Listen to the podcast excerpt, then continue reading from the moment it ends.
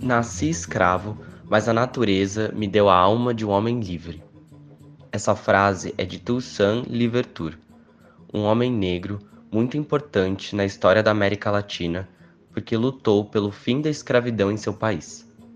Seu pai era de Benin, na África, e tinha sido aprisionado e levado até o Haiti pelos europeus. O Haiti é uma ilha na América Central que era uma colônia da França há mais de 300 anos atrás. Lá, os africanos eram feitos de escravos e trabalhavam dia e noite nas fazendas de café e cana-de-açúcar sob a ameaça da chibata e de todo tipo de violência que se pode imaginar. O Toussaint nasceu no Haiti em 1743 e foi um desses escravos, assim como seu pai. Diferente da maioria, ele teve a oportunidade de estudar, porque foi um protegido de seu senhor. Foi alfabetizado em francês e latim e aprendeu também muito sobre ervas medicinais com seu pai. Desde jovem se dedicou ao treinamento físico, sendo capaz de nadar por rios perigosos e cavalgar como ninguém. Era o centauro das savanas, diziam. Nos seus 30 anos de idade, ele conseguiu comprar sua alforria e se tornou um homem livre. Se casou com Suzanne, uma mulher negra livre, e com ela teve dois filhos. Naquela época, o Haiti era uma das colônias mais importantes da América e chegou a produzir metade de todo o café e o açúcar do mundo. Era o auge da riqueza para a França e o auge da exploração dos africanos escravizados. Mas as coisas começaram a mudar na noite de 14 de agosto de 1791. Foi quando centenas de ex-escravos que fugiram de suas fazendas colocaram um plano em ação. Invadiram e destruíram todas as propriedades dos senhores brancos que encontravam pela frente. Conforme os escravos eram libertados, eles se uniam à revolta, chegando a 100 mil negros rebeldes, que atearam fogo em quase todo o norte da ilha.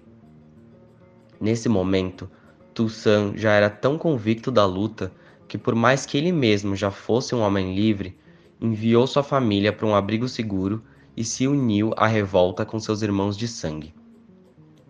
Enfrentando os oficiais da colônia e da França, os negros resistiram por meses e meses como um verdadeiro exército com disciplina e determinação. De médico das tropas, Toussaint logo virou principal líder militar. Ele sabia que mais do que a sede de vingança e o desejo de liberdade, os negros só poderiam vencer com boas estratégias de ação. Eles precisavam pensar a política.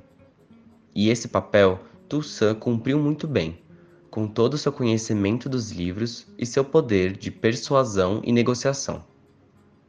Depois de dois anos em guerra, o governo francês recuou e decretou a abolição da escravidão no Haiti. Claro que os ricos poderosos não queriam isso, mas na prática, a escravidão já não existia mais na colônia, e era a única saída do governo para restabelecer a paz e não perder a posse do Haiti. Toussaint, que já havia conquistado a confiança tanto dos negros libertos quanto de uma parte dos franceses, se tornou o governador da ilha em 1797. Nos anos seguintes, Toussaint sustentou o novo regime de liberdade aos negros combatendo os inimigos com suas habilidades diplomáticas e a força de seu exército.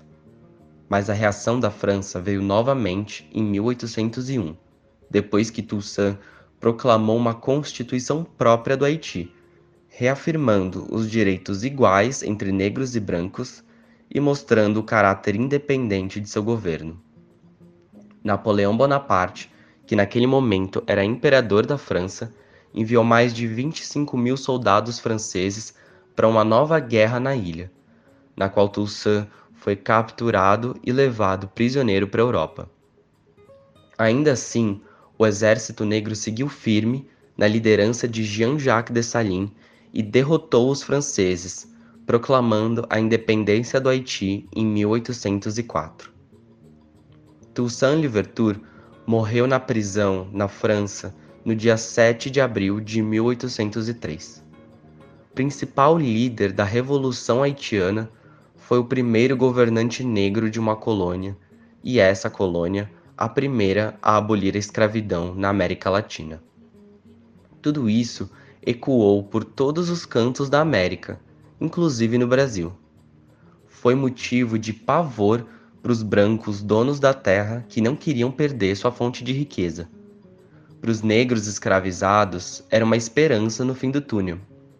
A ideia de que sim, era possível derrubar o sistema desumano de escravidão pela força da luta do povo.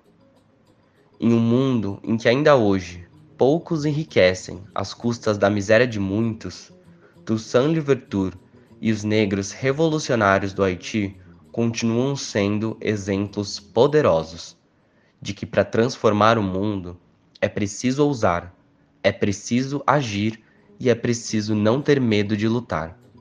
MTST, a luta é para valer.